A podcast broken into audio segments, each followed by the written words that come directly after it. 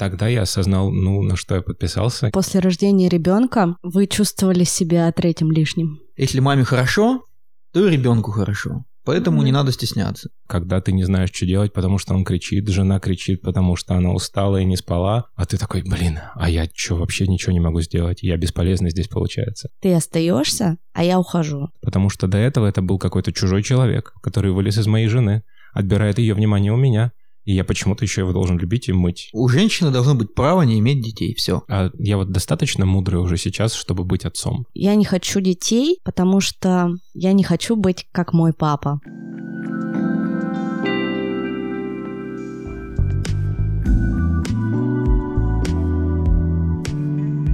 Привет, это подкаст «Нормально же общались» и я его ведущая Оля Микитась, женщина, мама, практикующий подкастер, начинающий писатель и продюсер. Я не эксперт, и здесь мы высказываем только свое мнение и делимся своим видением мира. Мой подкаст про людей и для людей. В каждом выпуске мы делимся личными историями из жизни, об отношениях, воспитании детей, любви и сексе.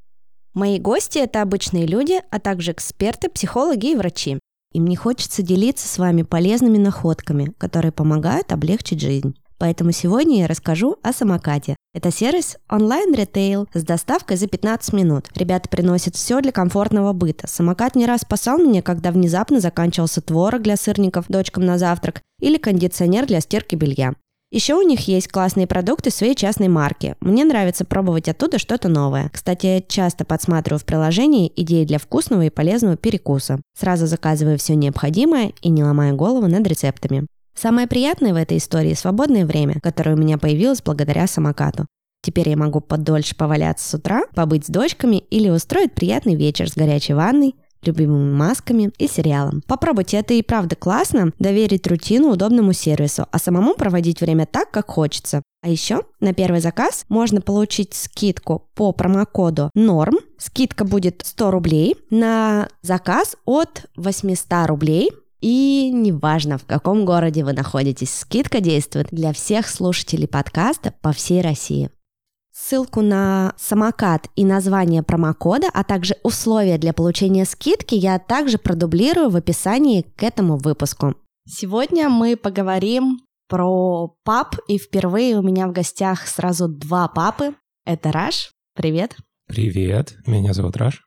и Саша Гагарин. Саша, привет. Да, привет. У меня дебют на подкастах. Ни разу не записывал. Только песни. Ну, здорово, поздравляю тебя с твоим первым опытом. Раш, расскажи про себя. Я знаю, что у тебя свой подкаст. Да, мы с моей коллегой Катей ведем подкаст без языка. Подкаст, на котором мы не учим вас фразам английского языка, но учим тому, как можно подходить к своему образованию. И, наверное, на момент выхода этого эпизода у нас уже закончится первый сезон и будет вовсю выходить второй. Поэтому слушайте нас на всех платформах. Очень круто. И у Раша есть. Студия английского языка, Инстаграм Рошенко, в котором я веду английский. А И еще? Сын, маленький сын. Еще у меня есть чудесный маленький сын Лука, которому два годика. О, классное имя. И я знаю, что ты называешь его Люк. Я частенько зову его Люком, да. Люк Скайуокер. Люк. Круто. Да, в честь Люка Скайуокера, потому что я большой фанат «Звездных войн». Прикольно. Саша, расскажи о себе. Я не очень хорошо говорю. У меня нет подкаста. У меня есть группа Сансара. Достаточно давно, но только песни. И две дочери. Марго, ей будет в сентябре 20 в этом году. И Мирослава, ей 12. То есть ты такой уже папа с опытом двух дочек. Ты знаешь, случится условно еще ребенок или ситуация, в которой ты должен быть общаться там с маленьким ребенком, это все отменяет предыдущий. Я думаю, что это э, такой опыт на, на тот момент. То есть Мгм. это не опыт на всю жизнь, на мой взгляд. Во сколько ты впервые стал папой? В 2001 получается. Тебе сколько было лет? Я помню, что вышел дебютный альбом, и появился ребенок у меня.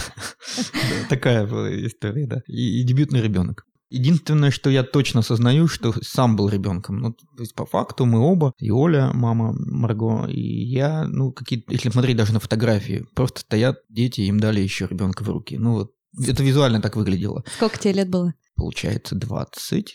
Нав- Я путаюсь. Ну, где-то там. Сколько тебе сейчас лет? Мне 42 будет в этом году. 42. Значит, тебе было 22, раз Марго будет 20. А, да? Да, значит так. А ты, Раша, сколько стал папой? Мне было 25, но чувства были точно такие же. То есть ты все еще чувствуешь себя ребенком и прыгаешь в неизведанное. Я стала мамой в 21, и я тоже была ребенком, и мне кажется, только со второй дочкой, которая родила в 27, мы уже к этому подошли осознанно. Что двигало вами на тот момент? Вам было 22 года, да, вы с женой ровесники Но это были? были незапланированные в обоих, в обоих моих случаях. Это были неосознанные, на- наверное, планирования. Ну, в смысле, не планирования такие. И, и надо еще понимать, что 20 лет назад это не такая история, как сейчас. Тогда надо было продраться через врачей, консультации, не было курсов, ничего. Оля, собственно, потом стала заниматься подготовкой к родам. Это совсем не та ситуация что сейчас. Все изменилось в лучшую сторону, на мой взгляд. Но тем не менее, почему-то Марго, по-моему, на восьмом месяце мы ходили на какие-то развивающие занятия, и вообще это все время, либо от страха, что мы стали родителями, стали постоянно что-то искать, выдумывать. Весь пласт, который существует у молодых родителей, либо которые пытаются что-то понять, узнать, антипрививочные движения, весь этот ужас. Ну, то есть сейчас у меня просто другое отношение к этому. Какие-то роды партнерские, не партнерские, войны с этими докторами, дикта- ну, то есть какие-то достаточно буйные, э, на мой взгляд, не очень спокойные ситуации. Ну, то есть нам казалось, что все правильно делаем. Сейчас я бы спокойнее к этому относился, потому что уже понимаешь, что вот где-то можно и не форсировать. Но в целом э, Марго очень много в итоге постоянно она была на каких-то развивающих занятиях. Ну, то есть с 8 месяцев. Там ползать зачем-то, знаешь, вот все эти. С Мирой уже было проще, спокойнее. Уже не было этих вот гонки какой-то такой. Но в целом я всем доволен. Повлияло ли рождение детей на ваши отношения вот в том молодом возрасте? Да, повлияло. Все, что с тобой происходит, влияет, меняет тебя как-то, трансформируется во что-то новое и так далее. Вот, единственное, что я помню точно, у меня поменялось отношение к миру, когда появилась Марго, я каким-то образом стал замечать в себе всякие детали поведения. Например, бывают же случаи, когда ребенок вот раз и сел в лужу, ну вот, или там топает очень долго. И это очень классный момент про осознанность. Нас же никто не учит, что отвечать детям. И все, что вылезает, это паттерны какие-то, которые н- к нам пришли от э, родителей, бабушек. И ты вдруг откуда-то начинаешь произносить фразы, которые не твои. Ну, не то, что там «стой», «нельзя», «куда» и какие-то вообще. То есть ты не осознаешь, действительно ли это твои слова, которые ты продумал, осознал, ситуацию оценил и высказал. Когда ты вот остался один на один, у нас еще было как-то достаточно сложно с бабушками. Все хорошо с бабушками, просто э, не было такого, что отдали на выходные.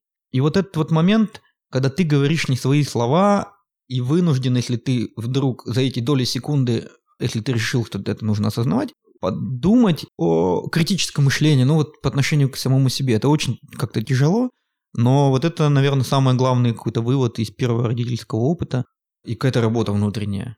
Когда ты вдруг начинаешь анализировать, так, стоп, это мы все знаем, эти выводы всеми сделаны, но какой твой вывод из ситуации? Что тебе нужно сейчас с ребенком сделать?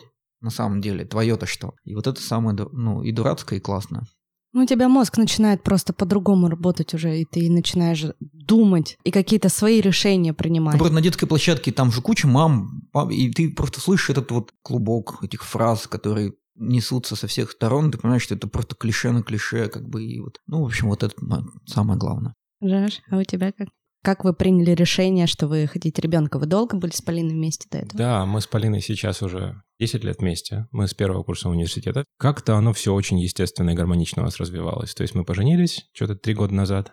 И после этого уехали в отпуск, и в одном из отпусков как-то вот в пор- в порыве романтики говорим, а пора бы, а Мгм. давай уже. Ну и вот так естественным образом у нас появился маленький Лука. И несмотря на то, что у нас есть вот то, о чем ты говорил, куча всякой информации вокруг и все эти курсы, ну тогда это я об этом не думал. А, ну да, думал, да, да, потому что, да, да, вот этот момент не готовит никто. Да, и вот только уже по факту, когда Полина забеременела, мы пошли в платную клинику, и там уже предложили натальные курсы, на, где я сходил на пару занятий, плюс послушал пару лекций. И вот тогда я осознал, ну, на что я подписался, и насколько это большой пласт работы в будущем.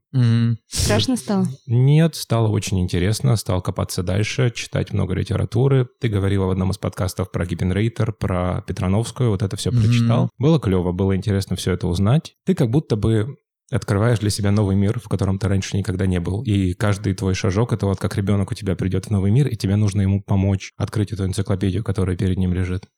Поэтому мне было все это интересно и совсем не страшно, и, наверное, страшно бывало только, когда он был совсем маленький. Когда ты не знаешь, что делать, потому что он кричит, жена кричит, потому что она устала и не спала, а ты такой, блин, а я что, вообще ничего не могу сделать, я бесполезный здесь получается. Вот это вот чувство было. Но потом оно прошло, потому что я понимал, что это временно, и что ребенку все, что надо, это спокойные родители и наша любовь.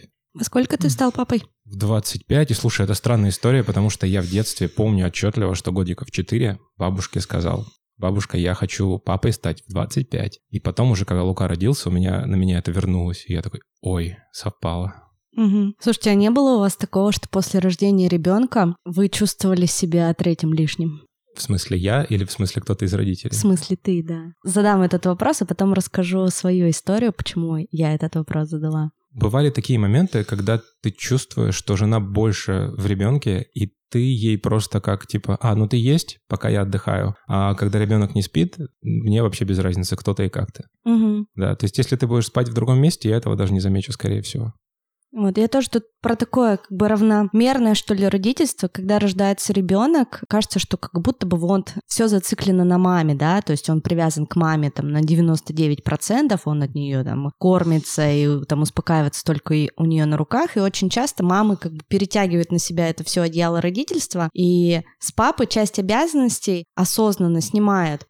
Вот, а потом проходит время, это как-то все так незаметно проходит, и папа такой, ну блин, я вообще такое ощущение, что mm-hmm. тут лишнее, тут какой-то свой мирок, да, они вот тут вдвоем существуют, а я вообще какой-то левый, тут как будто пришел, и типа мне ребенка даже не доверяет. У меня есть куча ситуаций, но даже вот, например, моя, когда у нас родилась старшая дочь, когда он был прям очень включенный к тому, что я зациклилась на Ане, да, я сама впала в э, депрессию, послеродовая депрессия, она меня настигла, но помощи, например, у мужа я на тот момент не просила, то есть, да, я там, я все сама, я сама совсем справлюсь, а у него тоже страх, боязнь или недостаточно, может быть, силы уверенности в себе, чтобы мне на тот момент помочь, и, например, часть каких-то обязанностей насильно там с меня, грубо говоря, снять. Ну, ты типа отдыхай, ну, вот, вот я про это. Да, смотри, у меня было вот это чувство, у меня была такая двоякая ситуация. С одной стороны, я очень хотел помочь Поле, потому что я ей нужен был постоянно. И тяжело, и везде, где я мог, я помогал. Я наслышался от своей мамы про своего отца, что первые два года жизни его просто не было. Он просто такой типа, о, лежит, слава богу ест, слава богу. Но он при этом там не гулял со мной, не мыл меня и так далее. Все делала она. Поэтому я не хотел так делать, я хотел полностью включиться в это. И тут у меня был первый год своего бизнеса. У меня была своя студия, которой нужно уделять все мое внимание. И в итоге я уходил в 9 утра, возвращался в 9 вечера и был дома только в воскресенье. И частенько я в воскресенье еще работал. И так уж получилось, что я слишком мало времени уделял маленькому Люку и жене. И это, наверное, выровнялось только на зимние каникулы, когда Луке было полгода. И вот эти 10 дней я решил четко. Я не работаю вообще никак, даже не думаю о работе. И мы с ним провели время, и вот только тогда он привязался ко мне, а я к нему. Потому что до этого это был какой-то чужой человек, который вылез из моей жены, отбирает ее внимание у меня, и я почему-то еще его должен любить и мыть. Потом как-то все стало клево. Я понял, в чем его прикол, почему он такой смешной, почему он ползает. Так что я думаю, что это вот было насильное заставление себя помогать жене, и только так получится выровнять эти отношения, чтобы она не перетянула дело на себя. Ты, Саш, помнишь, было у тебя такое что-нибудь? Ну, у меня была такая, то есть родилась Марго, мне просто Оля потом много раз это напоминала, я через, ну, у меня же есть дело, у меня же есть группа, родилась Марго, это как раз, я почему-то запомнил, башни-близнецы, это, это, по-моему, тогда же был 2001 да. год, 11 сентября, она родилась 4 Просто помню этот момент, когда бессонная ночь какая-то, а потом просыпаешься, а там башни падают. Ну, такие. Вот, а через какой-то там, через месяц я уехал в Москву, потому что мне надо, потому что надо там что-то должно происходить, и какие-то на две недели, или я даже не помню насколько. Ну, то есть я, конечно, не работал, я все время был с утра до вечера, если был, но в целом я уезжал, и это могло быть там, ну, раз в месяц, наверное, точно. Не знаю, что хуже, уходить с 9 до 9, либо уезжать вообще. По-моему, у Оли были вопросы к этому, ну, к этой ситуации. Какие-то постоянные вопросы ко мне возникали. У меня есть ощущение, и у Марго потом, Марго тоже говорила, что папа уезжал, то есть ну, были концерты. Не было такой стабильности, что человек работает, и у меня mm-hmm. какая-то работа появилась, может быть, когда мне было 30, но это, опять же, ночная жизнь, два кугара на стай, такое тоже нестандартная ситуация. По всем остальным, мне кажется, моментом э, включенности, наверное, был включен. Все-таки, мне кажется. Я тут недавно своему бывшему мужу припомнила ситуацию, что-то мы там поругались на какую-то тему, и я ему говорю, говорю, ты помнишь, а вот прошло уже там 9 лет, как я родила Аню, Помню, меня привезли из роддома домой в таком полулежачем состоянии, потому что я очень тяжелые были роды. И, значит, там куча родственников меня встретили, а мне, типа, вообще никого не надо было, я даже ходить не могу. Короче, не привозят меня домой, я лежу в спальне, кормлю Аню, и вот у меня состояние на полном вообще пиздеца. Хочу просто, блядь, умереть. И все разъехались, и Кирилл такой веселый, довольный, такой заходит в комнату и говорит, ой, да хорошо, что вы приехали, но вы тут, короче, отдыхайте, я с пацанами погнал на футбол. Блять, я в тот момент такая говорю, ну как бы, о, а я даже, блин, чтобы вы понимали, я даже ногами шевелить не могла. То есть я не могла встать, я не могла сходить в туалет, поесть, ничего. И он веселый просто, типа, ну все, он нас привез домой, типа, все нормально, с пацанами на футбол. И я в тот момент как бы эту ситуацию не отразила, а когда мы развелись и что-то... Все за... вспомнила. За что-то зацепились, и у меня всплывает перед глазами эта ситуация, как я лежу там бледная вообще и не могу пошевелиться, и говорю, а ты помнишь, ты вот меня кинул, ушел на свой футбол, да ты вообще такой козел. И, короче, и вот эта вот ситуация во мне засела, я ее потом даже с терапевтом обсуждала, типа, насколько мне было обидно, что вот он так сделал. Но mm-hmm. это, по-моему, такой был единственный раз, когда вот он так накосячил. Но у мужчин бывает, что у них как есть какой-то свой футбол всегда. Да-да-да. Может, это у него была защитная реакция, типа, ой, ну, надо, да, опять надо же, да, уйти. Да. Он мне так и объяснил потом, говорит, да я просто, типа, был на стрессе. Думаю, блин. И я тоже, на самом деле, тогда в Москву поехал, потому что мне надо было ну, как-то вернуть какое-то русло, скорее всего. Ну, сейчас я его уже понимаю, типа, да, в стрессовой ситуации ты можешь себя вообще повести по-разному. Но, типа, ну, тот момент мне тоже было херово. Хочу поделиться с вами очень классным, интересным подкастом Димы Колезева. Он недавно его возобновил его выпуски. Этот подкаст на околополитические темы, на социальные темы. И больше всего мне в нем нравится именно то, что Дима рассказывает о очень важных вещах доступным языком, который понятен даже мне, а я человек вне политики и не смотрю новости, но благодаря подкасту Димы всегда в курсе всех актуальных новостей. Он так и называется, подкаст Дмитрия Колезева, его можно найти на всех площадках, Apple Podcast, CastBox, Яндекс.Музыка, Google Podcast. В общем, обязательно подписывайтесь, оставляйте комментарии, ставьте звезды звезды и всем подкаст. Мне э, вот интересная история про эти, как детьми занимаются, или вот, ну, как вы, что, что у вас было. Ну, по всякие, ну, когда начали это делать. То есть мне как-то это все... У меня просто большая история с этим да? постоянно связана. Но я топила за раннее развитие с Аней вообще там с самого раннего ее развития, потому что у Кирилла, у сестры сеть детских школ дошкольного развития, mm-hmm. и он сейчас тоже у него одна из школ, которую он управляет и сам занимается с детьми, он учитель программирования. У нас поэтому все вот эти развивательные штуки, они были, по-моему, с самого рождения. Но так как я сама не была никогда в это включена, то есть я не знаю, как заниматься с детьми, я даже не умею играть. Вот реально, у нас всегда за все игры отвечал папа. Типа, а, папа да? играет, а мама мама.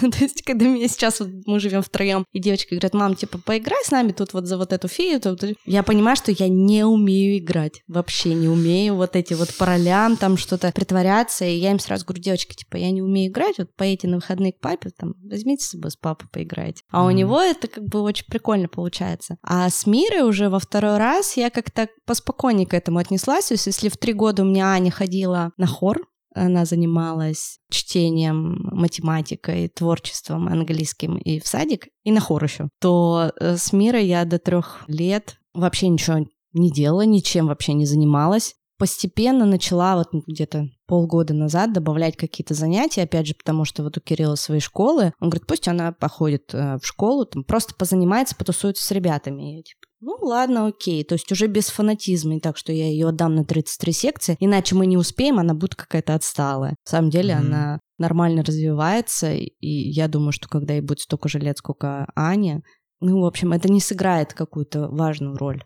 Слушай, ну вот я сейчас в образовании давно не работал с дошкольниками, но раньше такое было. И на примере всех своих клиентов я просто осознал, что не надо пихать в ребенка кучу всего, потому что у меня есть... Приходит к тебе заебанный ребенок, у которого карате, скалолазание, вокал, английский, скрипка и вот это вот все разом, и он просто садится в стул и ничего не соображает, и не может ни слова тебе повторить, потому что он не может. А годам к девяти у него отторжение уже от всего. То есть если раньше ребенок любил так сильно, потом мама к тебе лет в девять приходит и говорит, что-то как-то как будто подменили.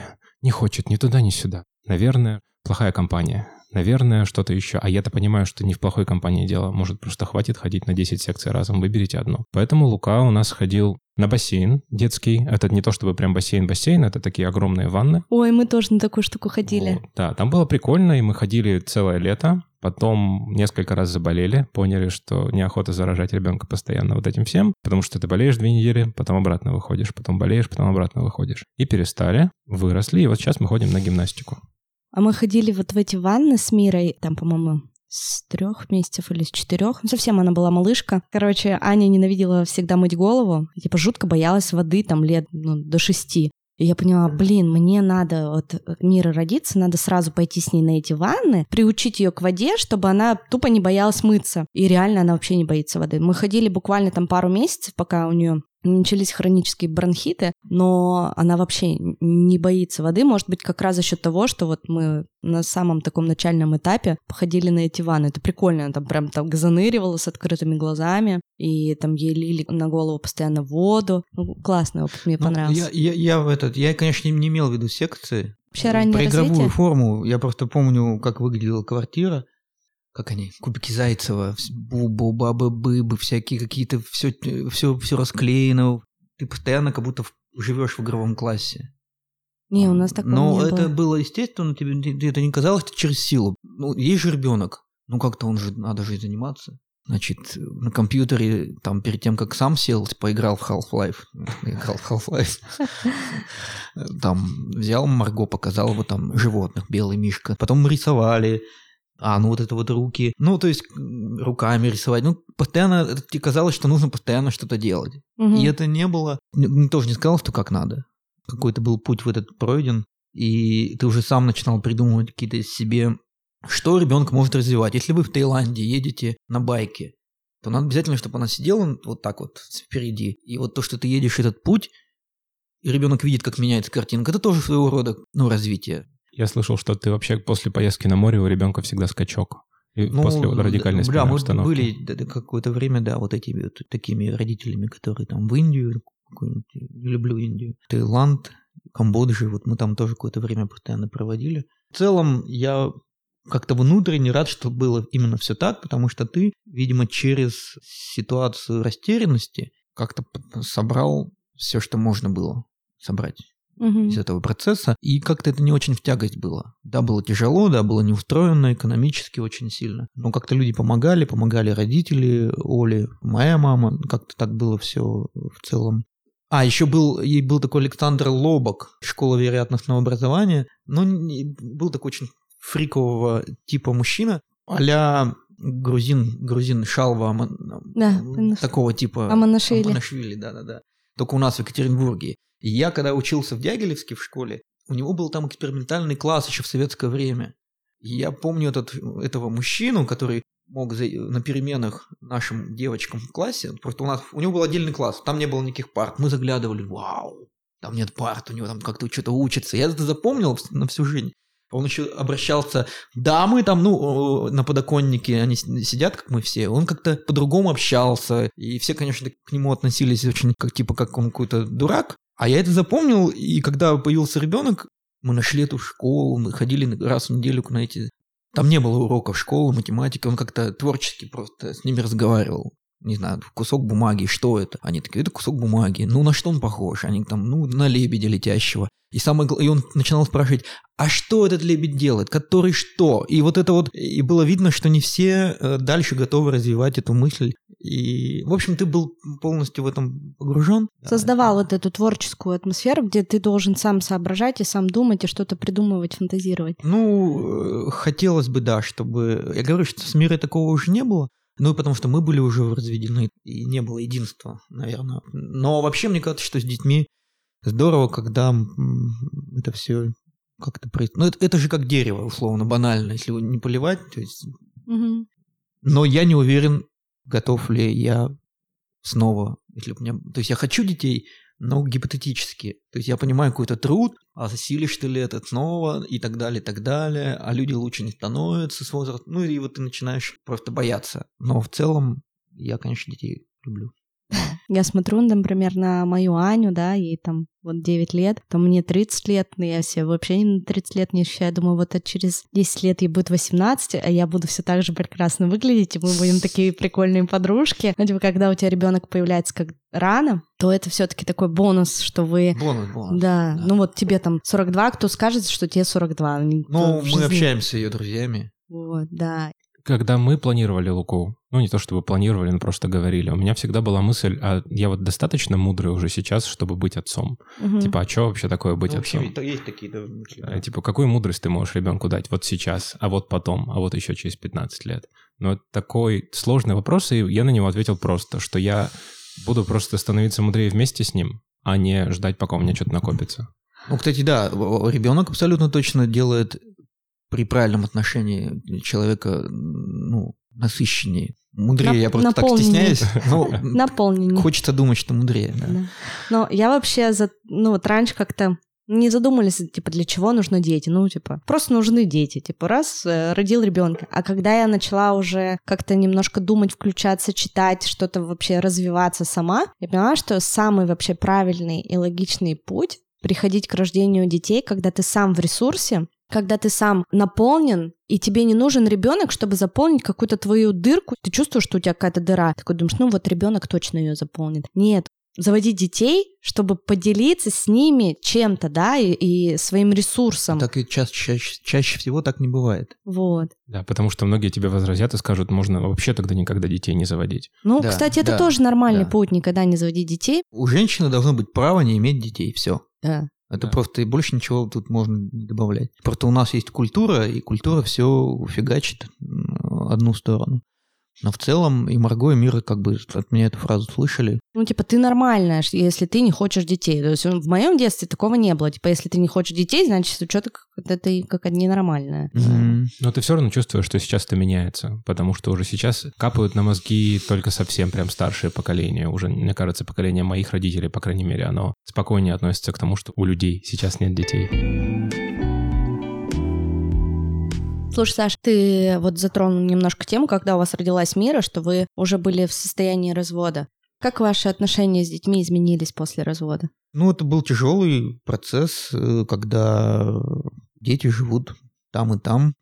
Когда Мира меня спрашивает, почему вот так, такая ситуация, переросло, может быть, какое-то чувство ну, не то что вины. Ну, то есть у меня тоже не было папы, и он там был где-то в Москве, и я старался делать и делаю до сих пор, даже несмотря на то, что живу на два города, поэтому я и живу на два города отчасти, что или, или планирую ситуацию так, что либо Марго была с Мирой, либо я есть, ну и как, какие-то постоянные, это много, это достаточно затратно, но ну вот именно, знаешь, на начальном этапе, как у вас получилось договориться? Каким был ты папой? Воскресным или ежемесячным? Да нет, Мира жила и месяц вот, в как? новой семье, как бы и, и, и, и выходные, и неделями, и всякое разное. И Оля уезжала, и я уезжал. Нет, такого стабильного не было. Было или много, или мало, или опять среднее. Ну, то есть угу. был ну, такой то есть постоянный вы, вы процесс.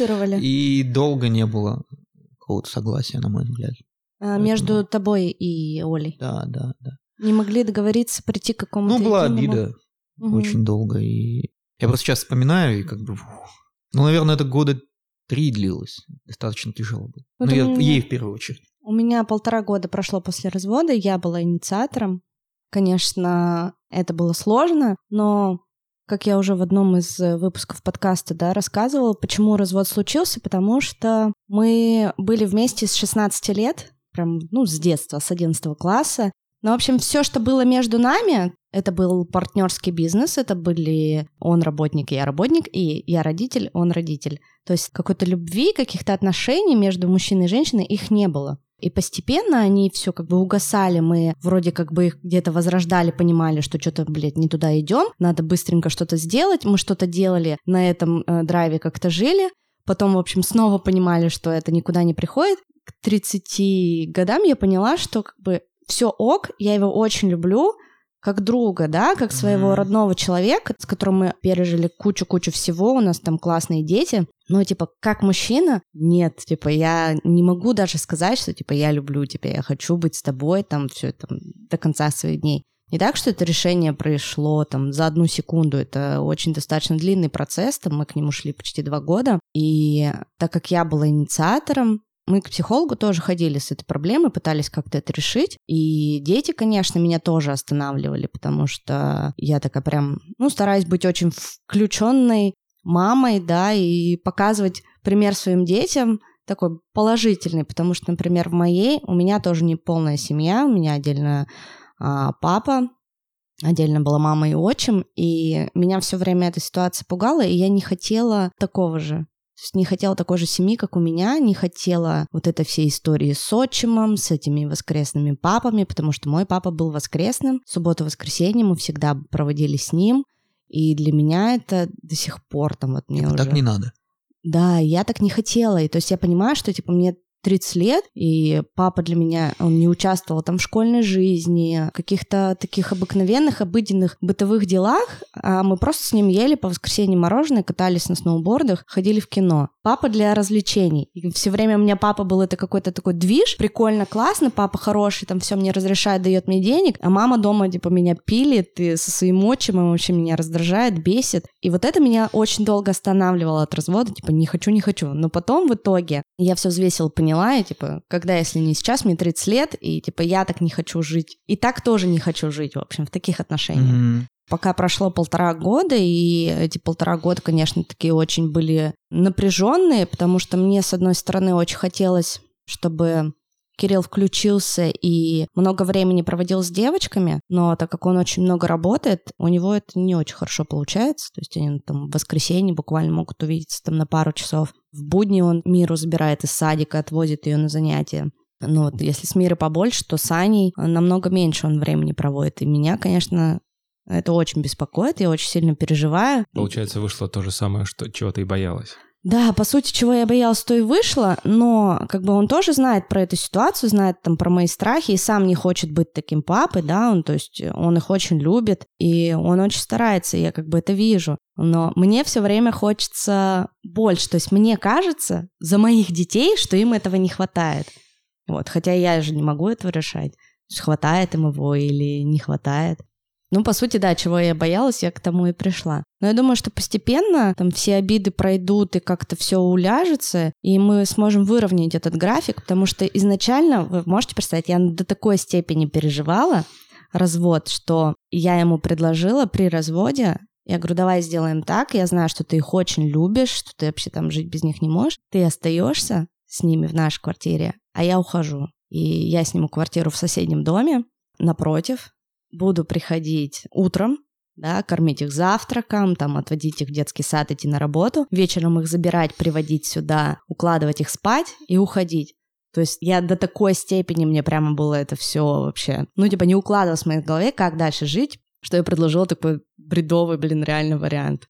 Но он, но он был. Не, нормально. Ну, я вот. потому что все, все, что в голову приходит, ну вот он, ну, он, конечно, отказался, он говорит, ты типа, окей, оставайся с детьми, я сам перееду. Ну, в общем, мы сейчас пока... А, потому что ты был инициатор, поэтому ты вариант. Да, да, то есть мне, во-первых, было как бы стыдно, что ли. И, Да-да-да, ну, вот это вот все, короче, я уже думаю, блин, ну что придумать такое, чтобы его вроде как бы не так сильно обидеть. И, ну, типа, как будто бы я их лишаю папы. Вот у меня было какое-то типа, чувство вины меня очень сильно. Такое. Да ладно, понятно, болезненный процесс. Э, со временем все в большинстве случаев выравнивается. Опять же, я могу сказать, что несмотря на то, что было тяжело и в новых отношениях отчасти, потому что были старые, вот, mm-hmm. я ни о чем не жалею. Я вот вас не могу Правильно. поддержать на тему развода, потому что у нас как-то не было еще такого острого кризиса, что прямо вот все, пора mm-hmm. разводиться. Но вот этот страх, о котором ты особенно говорила, что типа не хочу, как в моей семье было, плохие моменты повторять, он у меня тоже сидел и преследовал.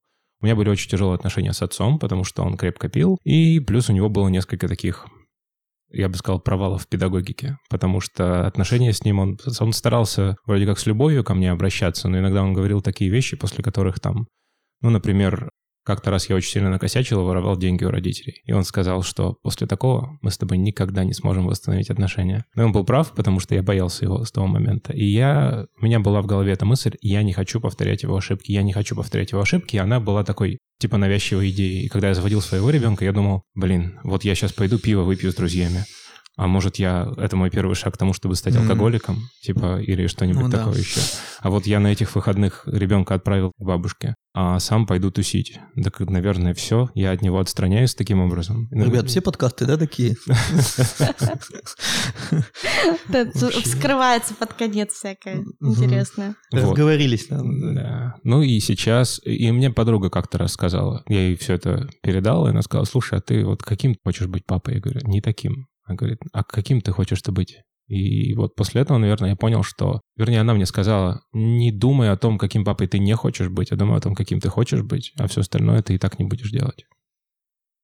Мне недавно сказал один мой знакомый, а, ему сейчас 23, и он все время как бы транслирует, что я вообще не хочу никогда детей, не хочу никогда семью. Тут он недавно сказал, что, говорит, я не хочу детей, потому что я не хочу быть как мой папа. То есть я, если там заведу семью, окей, там полюблю человека, у нас родятся дети, но я не уверен в том, что я этого человека не разлюблю, да, эту женщину. А дети как бы уже есть, и то, как поступил мой папа, то, что он ушел из семьи, там, в другую семью, завел там других детей, я про меня вообще забыл, Типа, я таким папой не хочу. Типа, лучше у меня вообще не будет детей, лучше у меня не будет там жены и семьи, ну, типа, лишь бы не быть похожим на своих родителей. Ну, это вот есть же сансара, мы ее постоянно преодолеваем. Вот он не готов разорвать, собственно, этот цикл и что-то изменить. Так и все и останется. У меня, наверное, очень похожая ситуация. Я примерно так же себя чувствую, если бы у меня был мальчик. Хотя все хотят мальчика, мужчины, ну, расхожее мнение. Я тоже, да. Но я очень рад, что у меня девочки, потому что я не отказался от работы проигрывать через сына свои отношения с отцом. Не хочу, как бы. О, да. Я, я думаю, что я сейчас от этого страдать буду еще, когда Да, да, да, да. А я понимаю четко. То есть, я когда смотрю на мальчиков, они динамичнее, они совсем другие. Ну, когда там у меня есть друзья, у них сыновья, и так, я понимаю, блин, классно, что у меня девочки были. Ну, или так, на, на, на таком уровне. Вот, плюс еще, конечно, вот это все, что приходится... И так дофига всего мы преодолеваем и пытаемся изменить, и осознать, и стать лучше, лучшей версией себя. А тут еще вот... Поэтому мне это понятно. Как у тебя сейчас отношения складываются вот со старшей дочкой? Ей уже 20. Слушай, ну... Так получилось, что э, Марго рано освоила одну из современных профессий, ну, Тиктокер? Нет, это ты что, это уже... Нет, раньше, ну, все, что касается э, соцсетей, SMM, таргета и всяких. Поскольку я этим тоже занимался, ее научил, и она э, достаточно рано нашла работу, там, не знаю, 15 лет, может быть, она. Потом так получилось, что 11 класс она закончила в Москве и сама снимала квартиру. Нет, вначале помогал. Ну, в общем, сейчас достаточно самостоятельно. Рад, что так. Ну, прикольно. Но у вас какие отношения? Дружеские? Ну да, дружеские. То есть я уже... Это вот классная история, что вот 18 лет исполнилось, типа, все, выходи. Сепарация. И... Это, это моя мечта сказать на 18-летие. Я при нем не матерюсь, ну, потому что как-то в семье так заведено, угу. но у меня мечта вот до 18 лет ни одного матерка при нем не сказать, и 18 лет тост. Ну что, Лука, мы э, очень сильно тебя любим. Уебывай. Уебывай, да, вот именно так. Прикольно. Нет, нет, тут... Ну, просто я уже понимаю, что у нее есть э, дела, и она нормально, что она не, уже как бы не звонит, и ты ей не звонишь. То есть у нее, да, она говорит, что вот пап, может быть, встретимся, там, посидим, пообщаемся. И я вообще нормально отношусь, да, вот она сейчас где-то в Питере, кажется, да, ты в Питере? Ну, то есть вот это какая-то не, не, не, не внимательность, а просто как мы со знакомыми. Угу. Когда ты знаешь, где ты забыл, что он вчера уехал или, или так далее. Мне кажется, это вообще уже другой уровень, какой-то прям прикольный. Я жду не дождусь, когда Аня будет 18, и она свалит куда-нибудь желательно в Америку, там учиться. Вот. Послушай, это на твой подкаст. Я недавно предложила свой подкаст запустить, она говорит, ничего, заняться больше нечем. Я говорю, ай, ну ты чё, блин, мама бы поддержала. Еще знаете, какую тему хочу затронуть? Я знаю, что это вас не касается, но все-таки отношение мужчин к женщинам, у которых уже есть дети. Ты просто берешь в два раза больше ответственности. Всё. Ну, типа для вас это... норм? Это норм, если ты готов. Да, то есть это, это ведь получается, что ты запрыгиваешь туда как father figure все равно, ну, типа отцовский, как это называется, образ отца для этого ребенка. Да, если это взрослые дети, то вообще не проблема, мне кажется. Главное с ними найти какую-то общую почву. А вот если это маленькие дети, ты просто готов к тому, что ты исполняешь роль отца. Где-то больше, где-то Да, меньше. конечно. Сначала ты просто ходишь и покупаешь мороженки, а потом в какой-то момент ты читаешь сказку перед сном. Ну, типа для меня, например, важно, раз я сама нахожусь в такой ситуации, у меня сейчас нет партнера. Ну, то есть, во-первых, когда я с кем-то знакомлюсь, я... Ну, автоматически уже почти все знают, что у меня как бы есть дети. Но если я с кем-то знакомлюсь, кто меня еще там не знает, то я всегда говорю, что у меня есть дети. И я тоже думала вообще после развода, как я буду выстраивать свои отношения, там, например, с другими людьми. Я для себя определила, что, например, у меня уже были отношения, они длились э, больше года. Слушайте, мне попался такой очень классный партнер. Это как раз была вот его история про 23 года, про то, что вот он никогда не хочет детей. Мы встречались полгода, прежде чем э, сказали Ане, что мы вместе. То есть они знали друг друга, потому что мы вместе работали, и она к нему очень хорошо относилась, типа, ну вот у мамы там есть такой друг. Но ни разу он не приходил к нам домой, когда там были дети, ни разу там не оставался ночевать, чтобы они его там видели. А я все время порывалась сказать, то есть я находилась в таком состоянии влюбленности, мне было так прикольно, мне хотелось провести там время вместе, куда-то сходить. Я все время порывалась сказать, типа, ну, давай расскажем Ане, типа. Он говорит, нет, не будем рассказывать, нет, не будем рассказывать. В итоге э, прошло полгода примерно, я как-то укладываю Аню спать, и она такая лежит, что-то мечтает. И говорит, ты знаешь, мам, блин, мне вот так Вадим нравится, я бы так хотела, чтобы ты с ним встречалась. Дети, кстати, проще. Часто проще. Реально. И, и после этого я ему... Я такая сижу, «М, ну, хорошо. Выхожу из Это же комнаты. наше чувство вины. Да, звоню ему, говорю, вот ты представляешь, вот мне Аня так вот сказала, что она бы вот очень хотела. Он такой, ну, окей, тогда расскажем. И вот когда мы ей рассказали, она там вообще чуть там кипятком не описывалась, как она была счастлива, что в итоге Сначала он пришел в нашу семью как просто друг, да, проводил с ними как-то время там где-то вне дома, вообще на улице, на работе, они там встречались, какие-то точки соприкосновения находили, и только когда прошло там уже достаточно времени, ну, я считаю, что полгода это, в принципе, достаточно было на тот момент, мы сказали, что уже есть какие-то отношения. Видишь, двое разведенных здесь, и в два раза больше мы обсуждаем именно эту тему.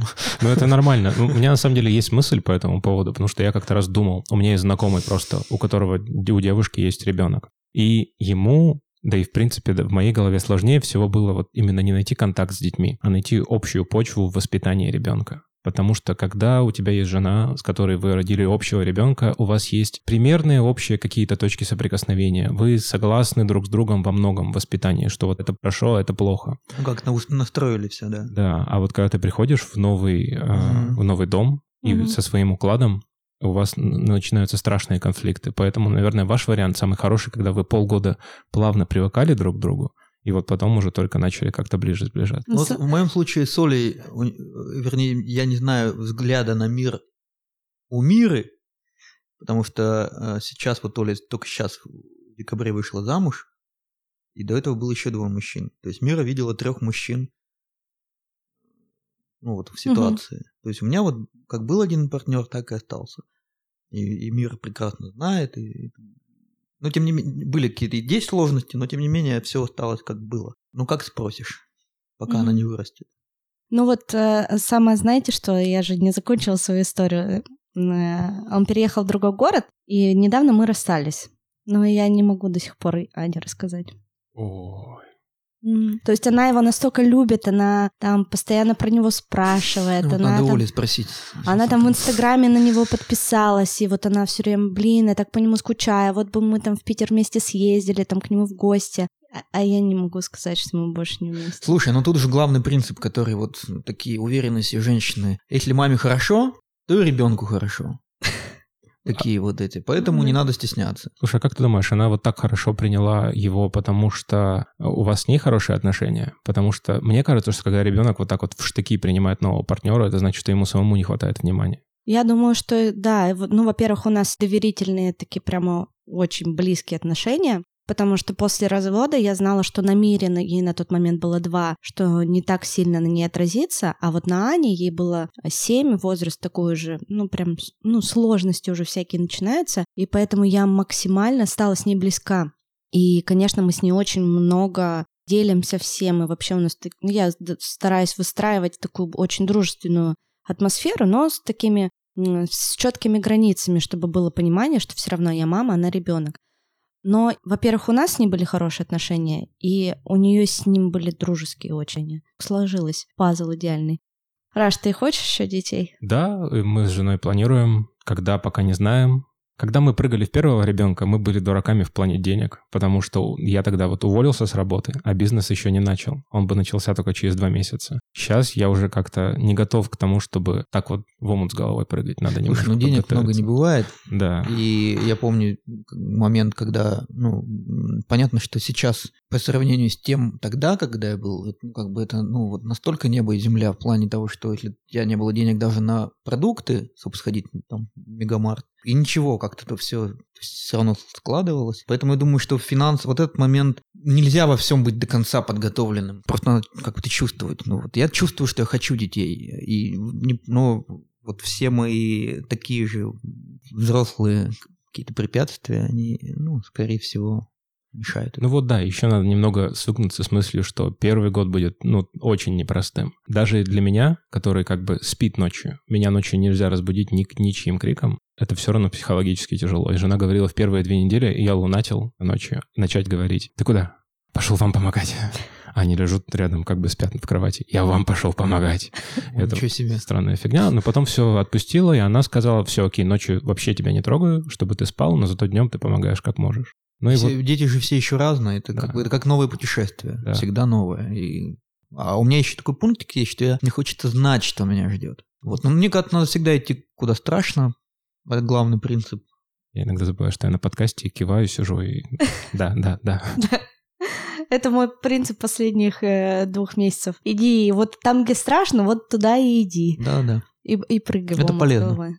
Да, да. выходи из зоны комфорта. Да выходя из зоны комфорта, там как раз будет рост и все самое интересное. Я mm-hmm. думаю, что мы все. Да, классно, ну, подытожили. Да. Спасибо, ребят, большое. Спасибо. Мне очень понравился этот выпуск. Хочу напомнить, что друзья этого эпизода — сервис онлайн-ритейл-доставка «Самокат 15 минут», и по промокоду норм большими английскими буквами вы можете получить скидку 100 рублей на любой заказ от 800 рублей в приложении для всех регионов России. Вся эта информация будет также в описании к этому эпизоду. Благодарю вас, что вы послушали этот эпизод. Также приглашаю вас послушать мой новый подкаст, который называется «Сложно не сказать», с историями больших и маленьких трагедий сильных женщин, которые меня вдохновляют. И подписывайтесь на подкаст на Apple подкастах, на Google подкастах, CastBox и Яндекс Музыки, а также других альтернативных площадках. Не забывайте оставлять комментарии к выпуску, к подкасту, ставить звезды. Также у меня есть телеграм-канал, где я делюсь всеми новостями подкаста, ищу гостей и э, мой личный инстаграм Оля Микитай с маленькими буквами. Ссылка будет в описании к этому эпизоду. В инстаграме я очень открыто делюсь о том, как рождается каждый эпизод, как я работаю над подкастом. Там все очень открыто, максимально искренне и по-настоящему. Также в описании к этому выпуску будет ссылка на онлайн-кошелек подкаста. Вы можете поддержать подкаст любым донатом на любую сумму. Некоторые выпуски выходят в видеоформате на YouTube. Если вы больше визуал, то можете посмотреть нас там. И я вас обнимаю. Спасибо большое. Всем пока.